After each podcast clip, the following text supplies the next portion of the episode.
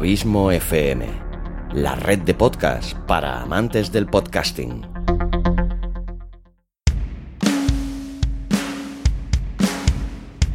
¿Te gustaría aprender a editar tus podcasts? Abismo FM lanza su primer infoproducto, cómo editar un podcast profesional con Audacity. Un curso con casi 3 horas de duración repartidas en 10 videotutoriales en el que aprenderás a editar un podcast de manera profesional tal y como yo lo hago, con un programa tan útil y versátil como es Audacity, que por si no lo sabías, es totalmente gratuito. No tendrás que gastarte un solo euro en el programa con el que editarás tus podcasts. Entra ya en abismofm.com barra curso guion Audacity Además, si compras el curso antes de que acabe el 2019, o sea, hasta las 23 horas 59 minutos y 59 segundos del 31 de diciembre, tendrás un fantástico descuento del 20%. Entra ya en abismofm.com barra curso guion Audacity.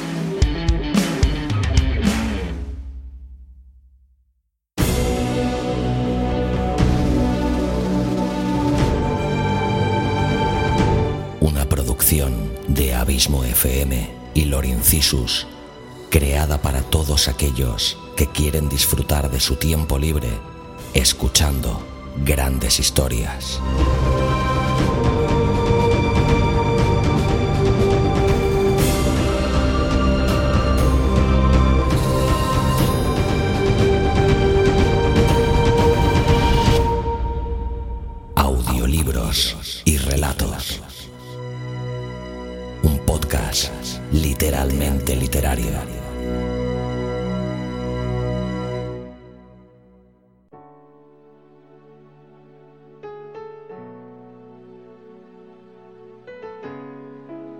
Hola a todos y bienvenidos a Audiolibros y Relatos.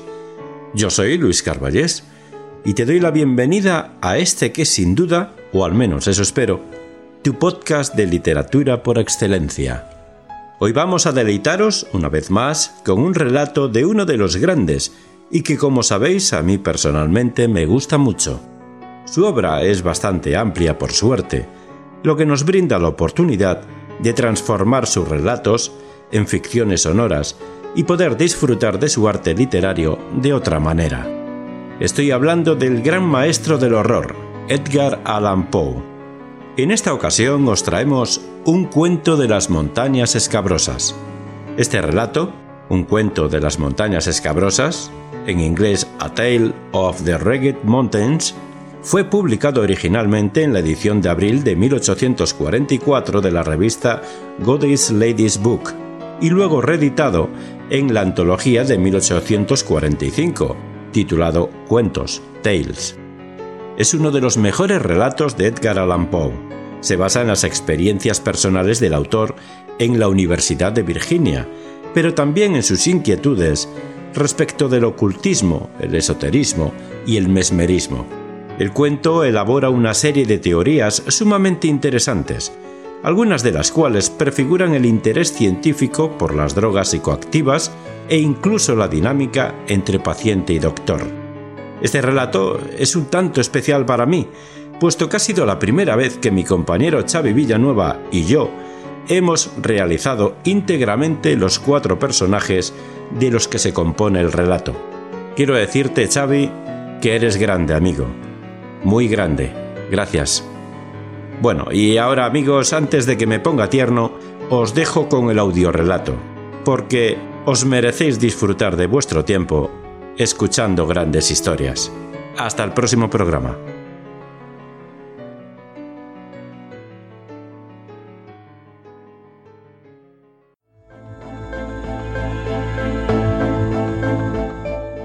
Un cuento de las montañas escabrosas. Edgar Allan Poe.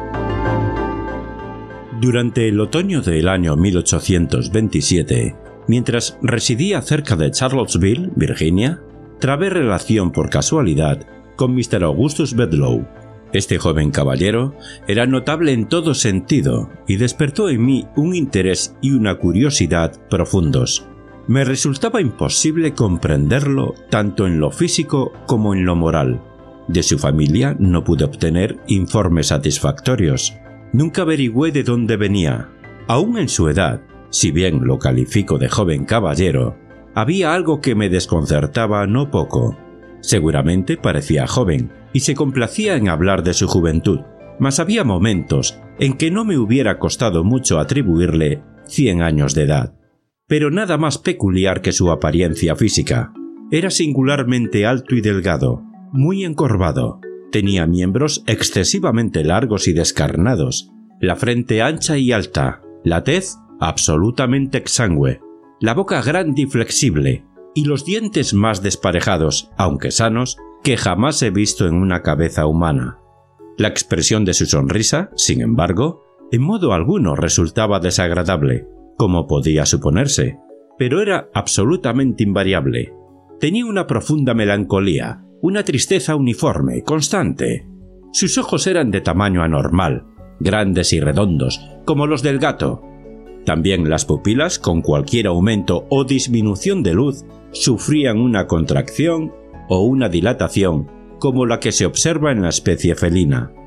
En momentos de excitación, le brillaban los ojos hasta un punto casi inconcebible.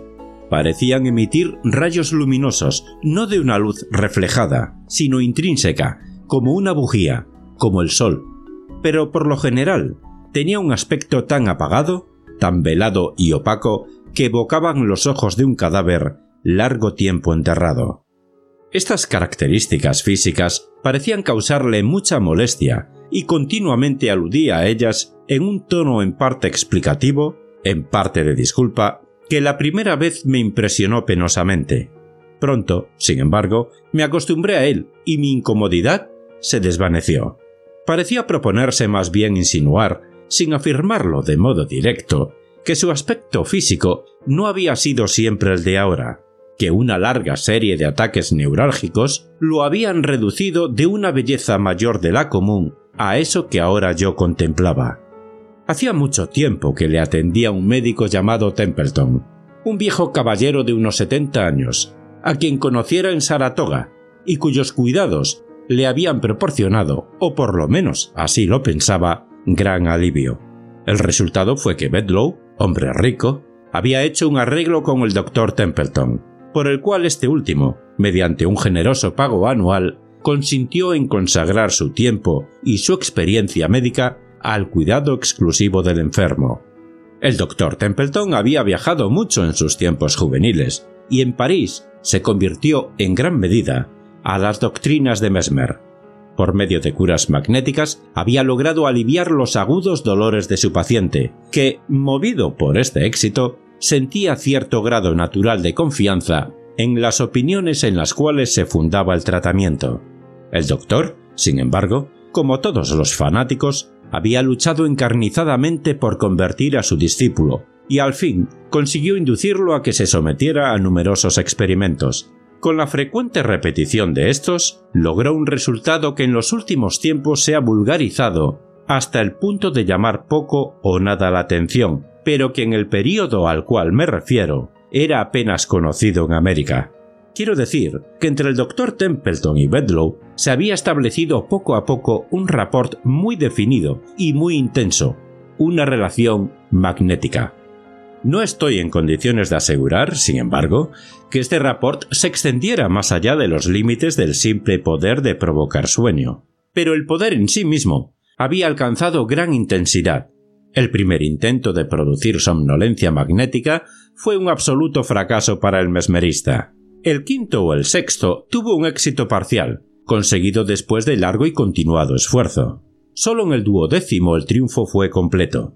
Después de este, la voluntad del paciente sucumbió rápidamente a la del médico, de modo que, cuando los conocí, el sueño se producía casi de inmediato por la simple voluntad del operador, aun cuando el enfermo no estuviera enterado de su presencia. Solo ahora, en el año 1845, cuando se comprueban diariamente miles de milagros similares, me atrevo a referir esta aparente imposibilidad como un hecho tan cierto como probado. El temperamento de Bedlow era sensitivo, excitable y exaltado en el más alto grado. Su imaginación se mostraba singularmente vigorosa y creadora, y sin duda sacaba fuerzas adicionales del uso habitual de la morfina, que ingería en gran cantidad y sin la cual le hubiera resultado imposible vivir. Era su costumbre tomar una dosis muy grande todas las mañanas inmediatamente después del desayuno, o más bien, después de una taza de café cargado, pues no comía nada antes de mediodía, y luego salía, solo o acompañado por un perro, en un largo paseo por la cadena de salvajes y sombrías colinas que se alzan hacia el suroeste de Charlottesville y son honradas con el título de Montañas Escabrosas. Un día oscuro, caliente, neblinoso de fines de noviembre, durante el extraño interregno de las estaciones que en Norteamérica se llama verano indio, Mr. Bedlow partió, como de costumbre, hacia las colinas. Transcurrió el día y no volvió. A eso de las ocho de la noche, ya seriamente alarmados por su prolongada ausencia, estábamos a punto de salir en su busca, cuando apareció de improviso, en un estado no peor que el habitual, pero más exaltado que de costumbre. Su relato de la expedición y de los acontecimientos que lo habían detenido fue en verdad singular. Recordarán ustedes que eran alrededor de las nueve de la mañana cuando salí de Charlottesville. De inmediato dirigí mis pasos hacia las montañas y eso de las diez entré en una garganta completamente nueva para mí. Seguí los recodos de este paso con gran interés. El paisaje que se veía por doquier, aunque apenas digno de ser llamado imponente, presentaba un indescriptible y para mí delicioso aspecto de lúgubre desolación. La soledad parecía absolutamente virgen, no pude menos de pensar que aquel verde césped y aquellas rocas grises nunca habían sido holladas hasta entonces por pies humanos. Tan absoluto era su apartamiento y en realidad tan inaccesible, salvo por una serie de accidentes, la entrada del barranco, que no es nada imposible que yo haya sido el primer aventurero, el primerísimo y único aventurero que penetró en sus reconditeces. La espesa y peculiar niebla o humo que caracteriza al verano indio y que ahora flota pesada sobre todos los objetos servía sin duda para ahondar la vaga impresión que esos objetos creaban. Tan densa era esta agradable bruma que en ningún momento pude ver a más de doce yardas en el sendero que tenía delante. Este sendero era sumamente sinuoso y como no se podía ver el sol, pronto perdí toda idea de la dirección en que andaba. Entretanto, la morfina obró su efecto acostumbrado, el de dotar a todo el mundo exterior de intenso interés. En el temblor de una hoja, en el matiz de una brizna de hierba, en la forma de un trébol, en el zumbido de una abeja, en el brillo de una gota de rocío, en el soplo del viento, en los suaves olores que salían del bosque, había todo un universo de sugestión, una alegre y abigarrada serie de ideas fragmentarias desordenadas. Absorto, caminé durante varias horas, durante las cuales la niebla se espesó a mi alrededor hasta tal punto que al fin me vi obligado a buscar a tientas el camino. Y entonces una indescriptible inquietud se adueñó de mí, una especie de vacilación nerviosa, de temblor. Temí caminar, no fuera a precipitarme en algún abismo. Recordaba, además, extrañas historias sobre esas montañas escabrosas, sobre una raza extraña y fiera de hombres que ocupaban sus bosquecillos y sus cavernas. Mil fantasías vagas me oprimieron y desconcertaron, fantasías más afligentes por ser vagas. De improviso detuvo mi atención el fuerte redoble de un tambor. Mi asombro fue por supuesto extremado. Un tambor en esas colinas era algo desconocido. No podía sorprenderme más el sonido de la trompeta del arcángel. Pero entonces surgió una fuente de interés y de perplejidad aún más sorprendente. Se oyó un extraño son de cascabel o campanilla, como de un manojo de grandes llaves, y al instante pasó como una exhalación, lanzando un alarido, un hombre semidesnudo, de rostro atezado. Pasó tan cerca que sentí su aliento caliente en la cara Llevaba en una mano un instrumento compuesto por un conjunto de aros de acero y los sacudía vigorosamente al correr. Apenas había desaparecido en la niebla cuando, jadeando tras él, con la boca abierta y los ojos centelleantes, se precipitó una enorme bestia. No podía equivocarme acerca de su naturaleza. Era una hiena. La vista de este monstruo, en vez de aumentar mis terrores, los alivió, pues ahora estaba seguro de que soñaba e intenté despertarme. Di unos pasos hacia adelante con audacia, con vivacidad. Me froté los ojos, grité, me pellizqué los brazos. Un pequeño manantial se presentó ante mi vista y entonces, deteniéndome, me mojé las manos, la cabeza y el cuello. Esto pareció disipar las sensaciones equívocas que hasta entonces me perturbaran. Me enderecé, como lo pensaba, convertido en un hombre nuevo y proseguí tranquilo y satisfecho mi desconocido camino. Al fin, extenuado por el ejercicio y por cierta opresiva cerrazón de la atmósfera, me senté bajo un árbol. En ese momento llegó un pálido resplandor de sol y la sombra de las hojas del árbol cayó débil pero definida sobre la hierba. Pasmado, Contemplé esta sombra durante varios minutos. Su forma me dejó estupefacto. Miré hacia arriba. El árbol era una palmera. Entonces me levanté apresuradamente y en un estado de terrible agitación, pues la suposición de que estaba soñando ya no me servía, vi, comprendí que era perfectamente dueño de mis sentidos, y estos sentidos brindaban a mi alma un mundo de sensaciones nuevas y singulares. El calor tornóse de pronto intolerable. La brisa estaba cargada de un extraño olor, un murmullo bajo, continuo, como el que surge de un río crecido, pero que corre suavemente, llegó a mis oídos mezclado con el susurro peculiar de múltiples voces humanas.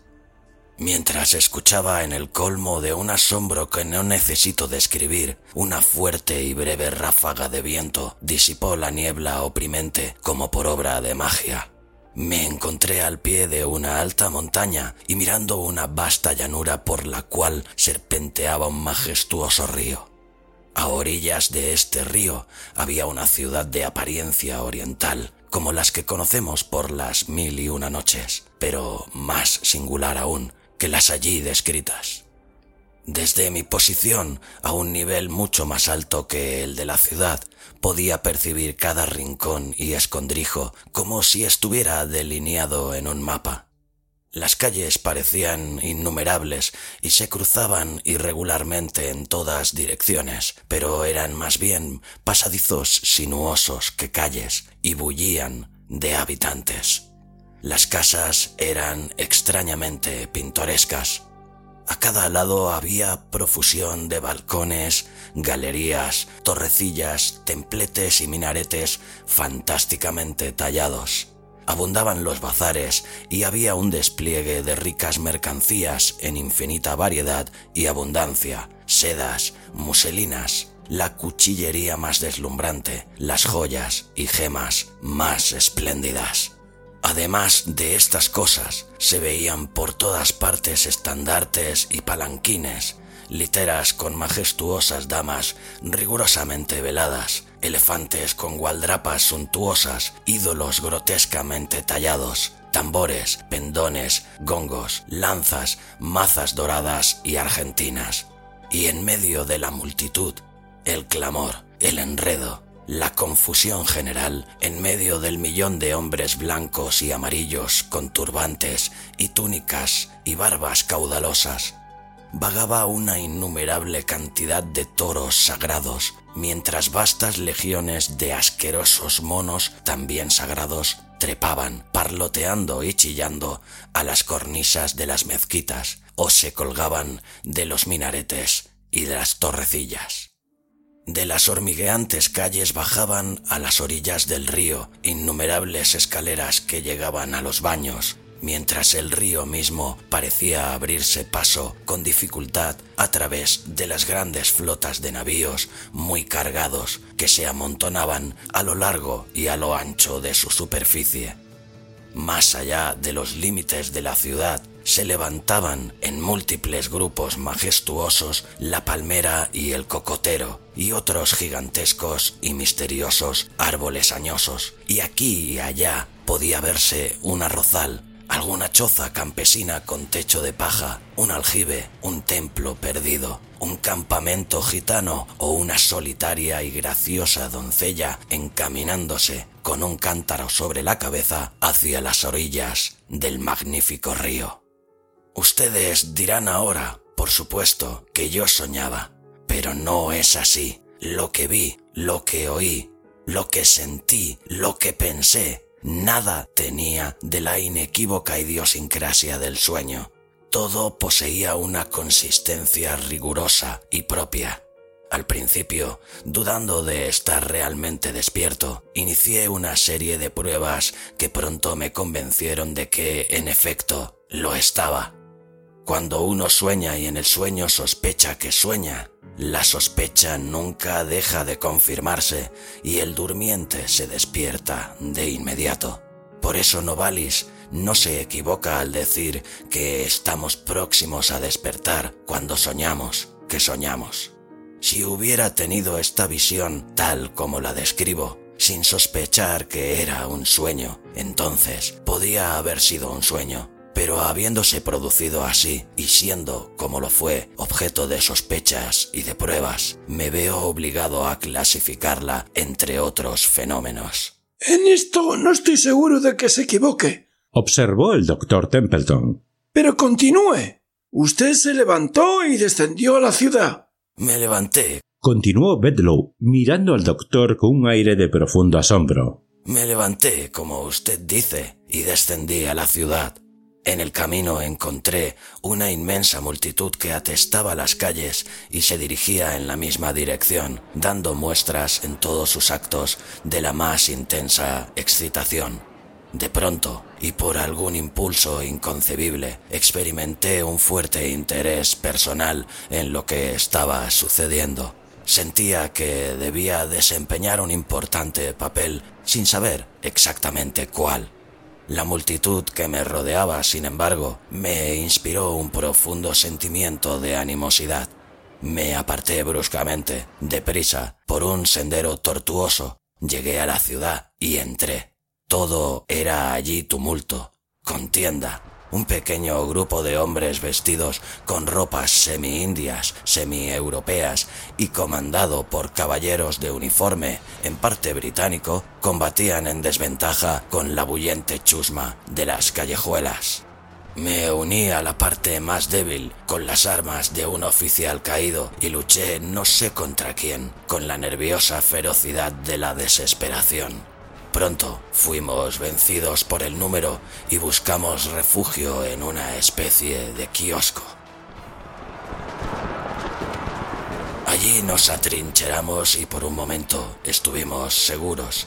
Desde una aspillera cerca del pináculo del kiosco vi una vasta multitud en furiosa agitación rodeando y asaltando un alegre palacio que dominaba el río. Entonces, desde una ventana superior de ese palacio bajó un personaje de aspecto afeminado, valiéndose de una cuerda hecha con los turbantes de sus sirvientes. Cerca había un bote en el cual huyó a la orilla opuesta del río. Y entonces un nuevo propósito se apoderó de mi espíritu. Dije unas pocas palabras apresuradas, pero enérgicas a mis compañeros, y logrando ganar a algunos para mi causa, hice una frenética salida desde el kiosco. Nos precipitamos entre la multitud que lo rodeaba. Al principio, esta se retiró a nuestro paso, volvió a unirse, luchó enloquecida, se retiró de nuevo. Entretanto, nos habíamos alejado del kiosco y nos extraviamos y confundimos en las estrechas calles de casas altas, salientes, en cuyas profundidades el sol nunca había podido brillar. La canalla presionó impetuosa contra nosotros, acosándonos con sus lanzas y abrumándonos a flechazos. Las flechas eran muy curiosas, algo parecidas al sinuoso gris malayo. Imitaban el cuerpo de una serpiente ondulada y eran largas y negras, con púa envenenada. Una de ellas me hirió en la sien derecha. Me tambaleé y caí, una instantánea y espantosa náusea me invadió. Me debatí, jadeando, hasta morir. No puede usted insistir ahora, dije, sonriendo, en que toda su aventura no fue un sueño. No se dispondrá a sostener que está muerto, ¿verdad? Al decir estas palabras, esperaba de parte de Bedlow alguna vivaz salida a modo de réplica. Pero, para asombro mío, vaciló, tembló, se puso terriblemente pálido y permaneció silencioso. Miré a Templeton. Estaba rígido y erecto en su silla. Daba diente con diente y los ojos se le salían de las órbitas. Continúe. dijo por fin, con voz ronca. Durante varios minutos. Prosiguió Bedlow. Mi único sentimiento, mi única sensación, fue de oscuridad, de nada, junto con la conciencia de la muerte. Por fin, mi alma pareció sufrir un violento y repentino choque, como de electricidad. Con él apareció la sensación de elasticidad y de luz. Sentí la luz, no la vi. Por un instante me pareció que me levantaba del suelo, pero no tenía presencia corpórea, ni visible, ni audible, ni palpable. La multitud se había marchado, el tumulto había cesado, la ciudad se hallaba en relativo reposo. Abajo y hacía mi cadáver con la flecha en la sien, la cabeza enormemente hinchada y desfigurada. Pero todas estas cosas las sentí, no las vi. Nada me interesaba. El mismo cadáver era como si no fuese cosa mía. Voluntad no tenía ninguna, pero algo parecía impulsarme a moverme y me deslicé flotando fuera de la ciudad volviendo a recorrer el sendero sinuoso por el cual había entrado. Cuando llegué al punto del barranco en las montañas donde encontrara a la hiena, experimenté de nuevo un choque como de batería galvánica. Las sensaciones de peso, de voluntad, de sustancia volvieron. Recobré mi ser original y dirigí ansioso mis pasos hacia casa. Pero el pasado no había perdido la vivacidad de lo real, y ni siquiera ahora, ni siquiera por un instante, puedo obligar a mi entendimiento a considerarlo como un sueño. No lo era, dijo Templeton, con un aire de profunda solemnidad. Y sin embargo, sería difícil decir de qué otra manera podría llamárselo. Supongamos tan solo que el alma del hombre actual está al borde de algunos estupendos descubrimientos psíquicos. Contentémonos con esta suposición. En cuanto al resto, tengo alguna explicación que dar. He aquí una acuarela que debería haberle mostrado antes, pero no lo hice, porque hasta ahora me lo impidió un inexplicable sentimiento de horror. Miramos la figura que presentaba. Nada le vi de extraordinario, pero su efecto sobre Bedlow fue prodigioso.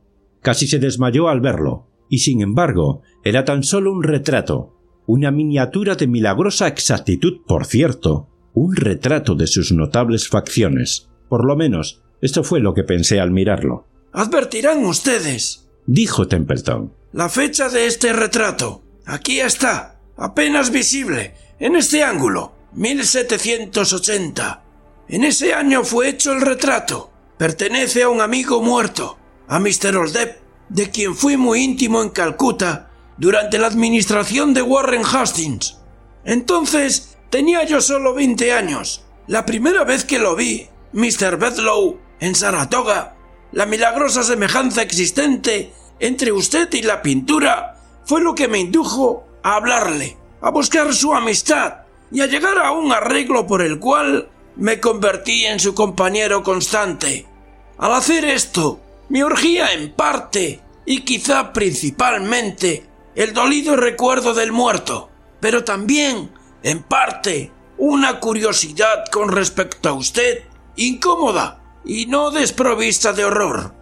En los detalles de su visión entre las colinas, ha descrito usted con la más minuciosa exactitud la ciudad india de Benarés, sobre el río sagrado. Los tumultos, el combate, la matanza, fueron los sucesos reales de la insurrección de Chaiti Singh que ocurrió en 1780, cuando la vida de Hastings corrió inminente peligro. El hombre que escapaba por la cuerda de turbantes era el mismo Chaiti Singh. El destacamento del kiosco estaba formado por cipayos y oficiales británicos comandados por Hastings. Yo formaba parte de ese destacamento e hice todo lo posible para impedir la temeraria y fatal salida del oficial que cayó en las atestadas callejuelas, herido por la flecha envenenada de un bengalí. Aquel oficial era mi amigo más querido, era Oldep. Lo verán ustedes en estos manuscritos. Aquí sacó un cuaderno de notas, donde había varias páginas que parecían recién escritas. En el mismo momento en que usted imaginaba esas cosas entre las colinas, yo estaba entregado a la tarea de detallarlas sobre el papel, aquí, en casa. Aproximadamente una semana después de esta conversación, en el periódico de Charlottesville aparecieron los siguientes párrafos. Tenemos el penoso deber de anunciar la muerte de Mr. Augustus Bedlow, caballero cuyas amables costumbres y numerosas virtudes le habían ganado el afecto de los ciudadanos de Charlottesville. Mr. B había padecido durante varios años neuralgias que con frecuencia amenazaron con un fin fatal, pero esta no puede ser considerada sino la causa mediata de su deceso. La causa próxima es especialmente singular. En una excursión a las montañas escabrosas, hace unos días, Mr. B tomó un poco de frío y contrajo fiebre acompañada por gran aflujo de sangre a la cabeza. Para aliviar esto, el doctor Templeton recurrió a la sangría local, por medio de sanguijuelas aplicadas a las sienes. En un periodo terriblemente breve, el paciente murió, viéndose entonces que en el recipiente de las sanguijuelas se había introducido por casualidad una de las vermiculares venenosas que de vez en cuando se encuentran en las charcas vecinas. Esta se adhirió a una pequeña arteria de la sien derecha. Su gran semejanza con la sanguijuela medicinal fue causa de que se advirtiera demasiado tarde el error. NB, la sanguijuela venenosa de Charlesville, siempre puede distinguirse de la medicinal por su color negro, y especialmente por sus movimientos reptantes o vermiculares, que tienen una semejanza muy estrecha con los de la víbora. Estaba hablando con el director del diario en cuestión sobre este notable accidente, cuando se me ocurrió preguntar por qué el nombre del difunto figuraba como Bedlow. Supongo, dije, que tienen ustedes autoridad suficiente para escribirlo así, pero siempre imaginé que el nombre se escribía con una E al final. ¿Autoridad? No replicó. Es un simple error tipográfico. El nombre es Bedlow, con una E, y en mi vida he sabido que se escribiera de otro modo. Entonces. dije entre dientes mientras me alejaba. Entonces, realmente ha sucedido que una verdad es más extraña que cualquier ficción, pues Bedlow, sin la E, que es sin Oldep, a la inversa. Y este hombre me dice que es un error tipográfico.